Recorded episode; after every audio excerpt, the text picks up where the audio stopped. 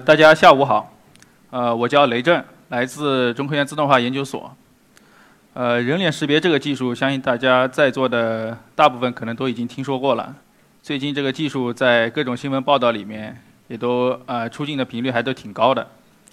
像这个马云啊，在汉诺威，他用刷脸支付成功的购置了一件商品。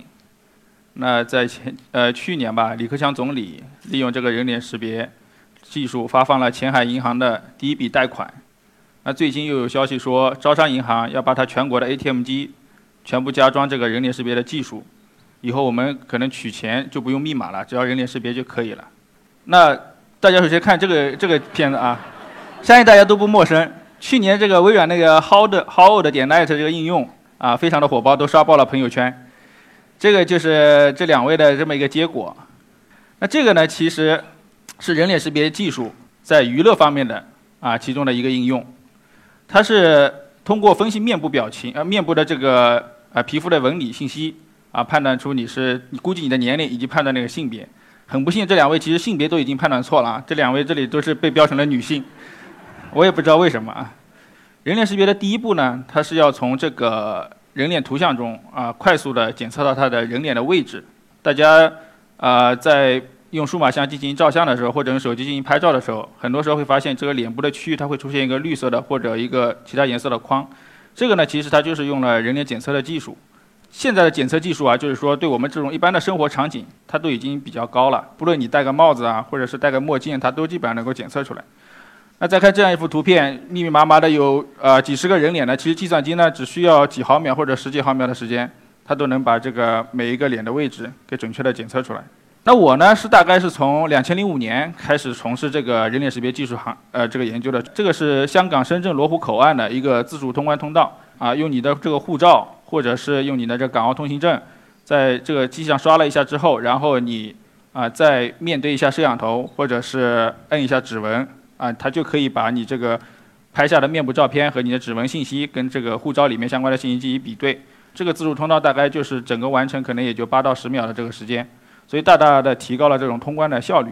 现在这个，当然现在这块技术就比较成熟了。我们在两千零五年的时候就开始做这么一个东西，这个东西在当时还是非常前卫的，它对技术的这个要求也非常高。而人脸识别技术呢，在那个时候啊，说实话识别率还远没有现在这么理想。比如说我们上面啊布置的一些这些灯光的啊，包括这里一排这种灯光的影响，对这个识别率影响都非常大。但好在我当时我们这个也是我的这个博士生导师李子清教授呢，他有一项全球的啊发明专利，就是我们采用了啊近红外的人脸识别技术来解决这个光线对识别影响的问题。这个近红外是它是什么原理呢？就是说我在普通的这个呃摄像机旁边加装了一圈这个肉眼不可见的啊近红外的发光二极管，另外呢我还有一个专门接收红外信号的一个摄像摄像头。所以我在进行识别的时候，我这个发光二极管把这个近红外光线打到这个人的面部上，面部反射的那个光线被这个红外的摄像头进行接收。这个摄像头呢还有一个特点，它加装了一个那个可见光的滤片，就是我们平常人眼看到的那些光线，它是全部过滤掉的。那这个我们大家可以看一下，直观的感受一下。这这张图是我在不同的这个光线下面拍到的，大家看到受灯光的影响，有侧光啊，有底部打上来的，也有头顶打的。这些都会对人脸识别的性能造成非常大的影响。那下面一张图呢？你会看到，就是说，不论你上面这个环境光怎么变化，它底下那个进化的图像都非常稳定。那在呃这之后呢，我们大概在二零零我们在二零零八年啊又做了一件非常重要的事情，我们是把人脸识别技术运用到了奥运当中，啊这是这是国际上第一次将人脸识别技术用到这种奥运安保安防的这个安保当中。所以在这，这在当时呢，也是一只一件非常轰动的事情。那这个系统，它当时遇到了什么问题呢？我们可以看到，这个系统是装在奥运的这个安保大棚里面的。这个环境呢，是一个半室外的啊，比较开放的这么一个环境。它这个半室外呢，就是说很容易受到太阳光照的影响。一般像这个奥运开闭幕式观众入场的时候，一般是下午两三点钟开始，而那个时候呢，正好是太阳下山的时候。在西边的，尤其是安装在西边的一些安安检大棚里面呢，你这个太阳光直射，正好照着这个摄像头，就是你人眼压根就看不清这个这个人脸，所以说更别说计算机了。可能大家会问啊，你刚才不是提了一个近红外的这么一个人脸识别技术吗？是不是可以用到这里面解决这个光线的呃影响的问题？但很不幸呢，就是说我们近红外的原理是指它把这个不是近红外的那些那些可见光给滤掉了，我只留了近红外在在在里边。但是太阳光呢，大家知道它是一个全光谱的啊这么一个呃波段，它里面也有近红外的成分。所以说，在用在这个环境里面呢，你即使用了近红外，你还是受那个那个光线的影响，有太阳光这种直射啊，或者是偏光侧光的影响，所以那个技术用在这也没什么用。那当时我们就是研发了一个光照预处理的这么一个技术，啊，大家可以看到，呃，这个左边的三张图是我们采到的这个原始的图像，它可能是有过暗的啊，也有侧光的。那右边这三个图呢，就是我们用算法处理后的。呃，这么三张人脸，用这个人脸进去系统里面进行人脸识别的时候呢，它就可以去除光照对这个人脸的影响，啊，提高这个人脸的识别率。其实刚才这个裘老师也说，我们人脑啊是是是这个世界上唯一的一个智能体，可以这么说。而且它经过几万年的进化，它其实是一个非常高效的处理语音信号、处理我们这种图像信号的这么一个呃呃这么一个结构。有些神经科学家们就是通过解剖这个这个人的大脑啊，研究他的机理，发现，就是我们人从视网膜接触到这个外界的图像信号开始，它大概会经过六层的传递，它就能得出一个结论。就比如说识别出来你这个是一辆车啊，或者是你这是一个人，或者你这是识别出来你是张三还是李四，它大概经过六层的传递就可以了。那深度学习这个多层的神经网络，其实在上世纪呃六七十年代也已经提出来了，有人就想这么干过。那为什么之前不行呢？是因为之前这个数据太少，我我根本就优化不出来这个模型。那现在大家知道，这个大数据时代，这个尤其是人脸图像啊，很容易搜集。大家可能可能在座的各位，大家可能都对这个现在的人脸识别算法都有贡献。你看，每天都在 QQ 空间上面上传一些图片，对吧？这支付宝时不时的还让你收集一些，上传一张头像。再加上现在这个啊 GPU 技术的发展。就是我这个高性能计算，这个速度很快。以前优化一个模型，按照以前的这种 CPU，可能需要几十年，或者是几百年才能完成一个模型的优化，这显然是不可能的、不可接受的。那现在有了 GPU 这个技术之后呢，大概我只需要几个小时，或或者是几天时间，我就可以完成一次算法的迭代。所以这些呢，都促进了这个人脸识别技术啊，就是在这几年得到了飞速的啊这个发展。那举一个例子，它发展到什么程度呢？大家知道。就是我们现在人脸识别很大的一个应用，就是人证合一的一个比对。就比如说我们呃进火车站，现在实行实名制，我可以把你这个现场的照片拍一下，给你这个身份证里面的这张照片比一下，看看你是不是同一个人啊。大家其实很早就想做这件事情了。那以前的算法呢，在这种呃程度上面就是识别率非常低，大概就只有百分之五十。因为我们知道二代证里面它是有一张存着一张很小的呃人脸的照片的。但那张照片呢？其实一开始它不是让你来做人脸识别用的，它设计的初衷是为了用这张照片来进行防伪，就是判断你这张二代证是不是真的。但是呢，人脸识别技术就是说现在发展的非常快，大家都没想到，就是说我可以用里面那么小的一张照片啊，跟你现场的照片来进行比对，来进行这么一个啊人证合一的这么查验。现在这个技术用于深度学习呢，它这个人证合一的查验大概都已经达到了百分之九十到九十五以上。啊，这么一个准确率。那其实说到这里，就是说大家可能会想到另外一个问题，这个其实就是人脸识别系统应用系统一个安全性的问题。这个这是在加拿大某个机场，左边那个小伙呢戴了个人皮面具，伪装成了后面那个老右边那个老头，成功的骗过了机场的这个人脸识别系统。所以说这只能说他当时那个人脸识别系统啊，它就没有这种活体检测的这么一个功能。啊，你不论戴个面具啊或者什么的，我就能伪装成别人骗过这个系统。那我们。知道这个手机啊，手机安卓四点零之后，它都有一个人脸检索的这么一个功能啊。那那很多人都立马就去试。我拍一张呃这个手机机主的照片，我放在另外一个手机前面，这样晃一下，哎，它这个解手机也解锁了，对吧？所以说你这个人脸解锁也也没什么用，其实没什么用处。那我们常见的啊，这个一般这种攻喜欢来攻击的啊，这种大家能想到的，一般就是这三三个媒介，一个是比如说最简单的，你打印一张照片。或者是我手机上呈现一个别人有某人的照片去进行攻击，啊，或者是我这个放一段视频，啊，又或者是高级一点的，那可能成本高一点的，就是我做一个仿真的面具，啊，戴上去，我我模仿别人在前面进行攻击。那其实，呃，这个问题提出来之后呢，大家也能很直观的这个想到，你不是就是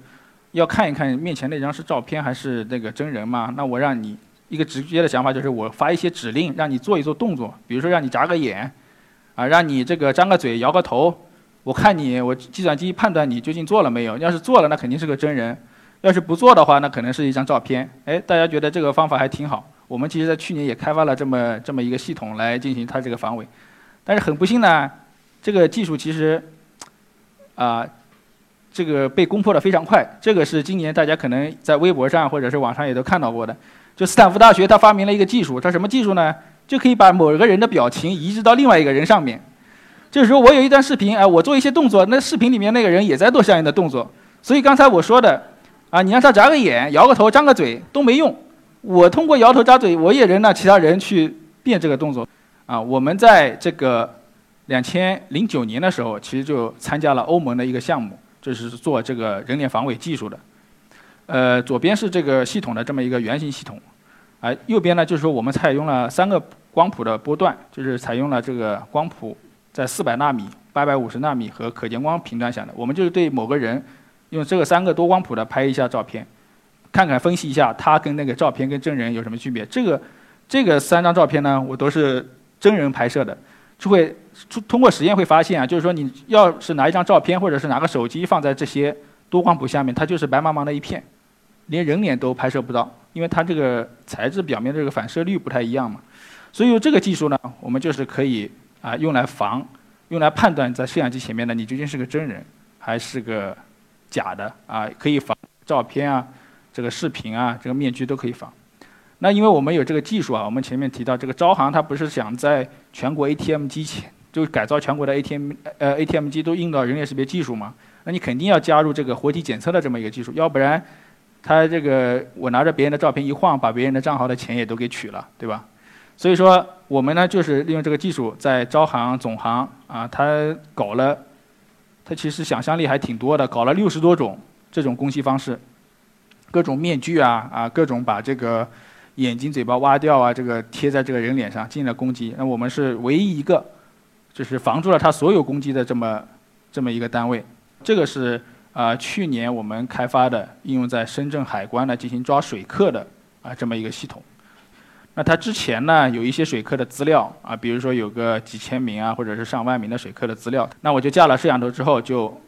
这个监控这个来来往往的这个过关的人群。如果发现有水客呢，我就进行报警。疑似水客进行报警，让这个后面的执法部门进行这个人工的处理。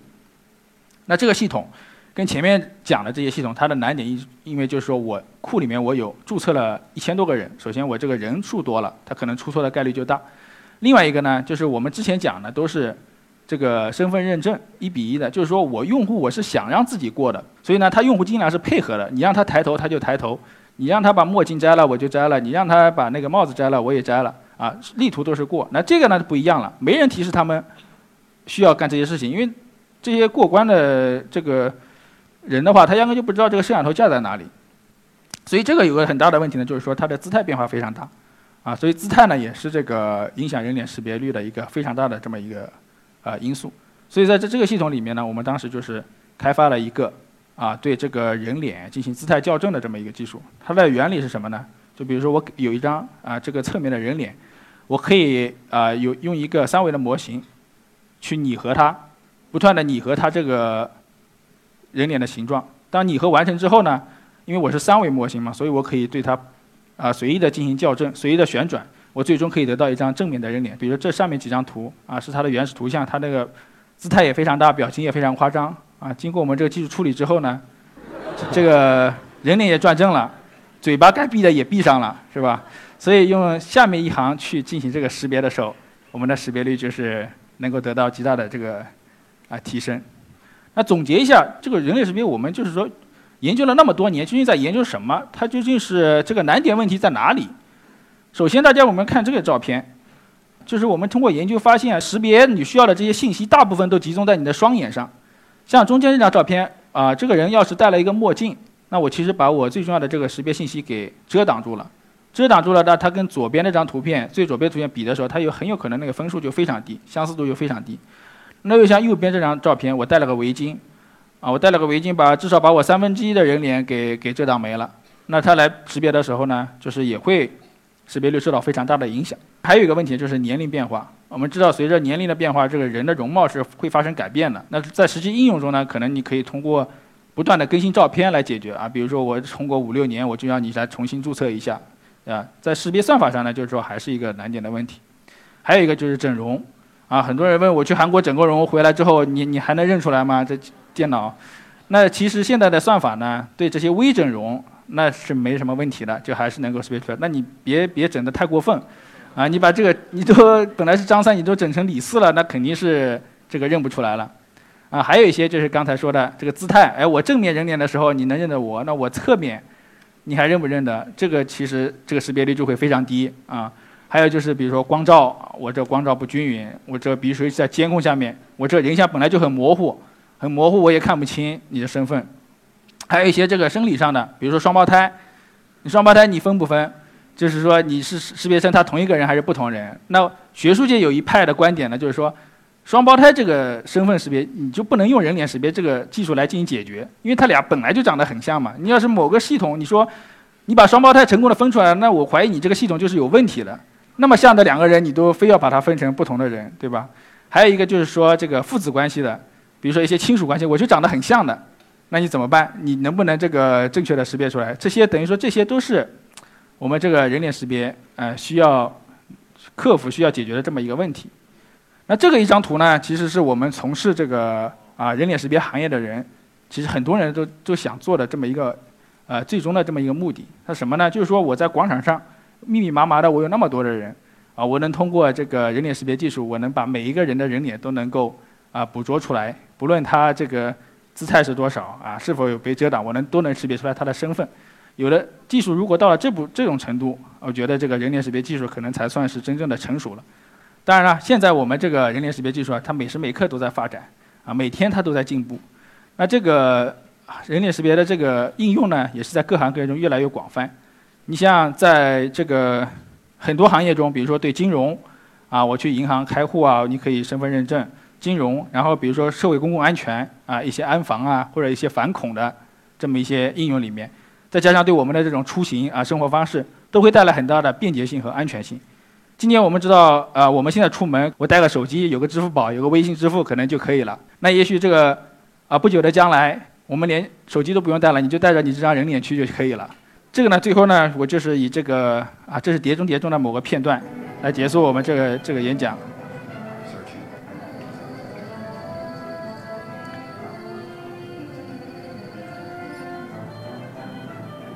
大家可以看到啊，这个其实就是他用了人脸识别的技术，对这个川流不息的这个人群里面找到一个特定的人，啊，我相信肯定是用不了多久，